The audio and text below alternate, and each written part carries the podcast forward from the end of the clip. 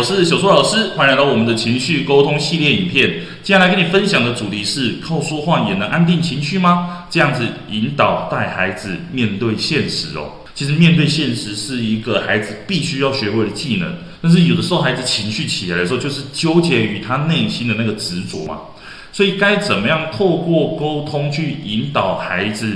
诶，我们现实当中有哪一些事情，让他把他的注意力放在他的现在发生的事情上？那你可以在孩子情绪快爆发，或者是有稍微冷静一点点的时候，带孩子做这件事哦，让孩子用身体的感受更贴近现实。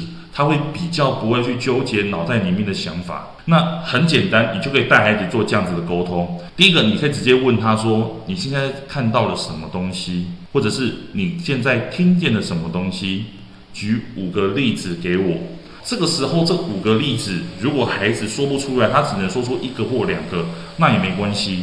我自己带孩子，尤其是低年级的孩子哦，他其实很难去讲出完整的句子，或者在那个情绪的状况下的话。其实孩子有讲出一点点东西，你就可以去鼓励孩子了。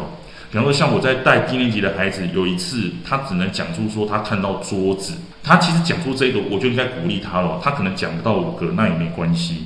那你听见什么？当我问那个低年级的孩子的时候，他就说他听见谁谁谁的声音一直在讲话。当他讲到这个的时候，我就知道说很好，你听见他们的声音了。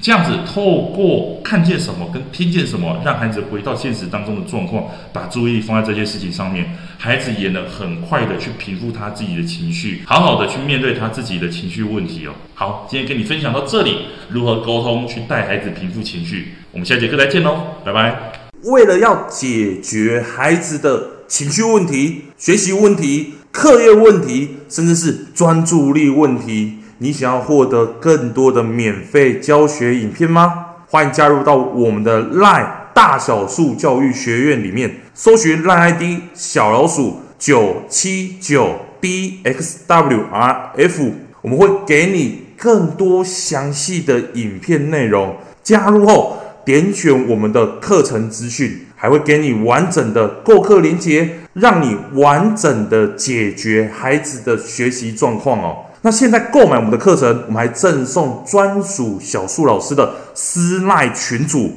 让你有任何的问题都可以在里面问到饱、问到爽，而且还不限时间哦。那我们就课堂上见吧。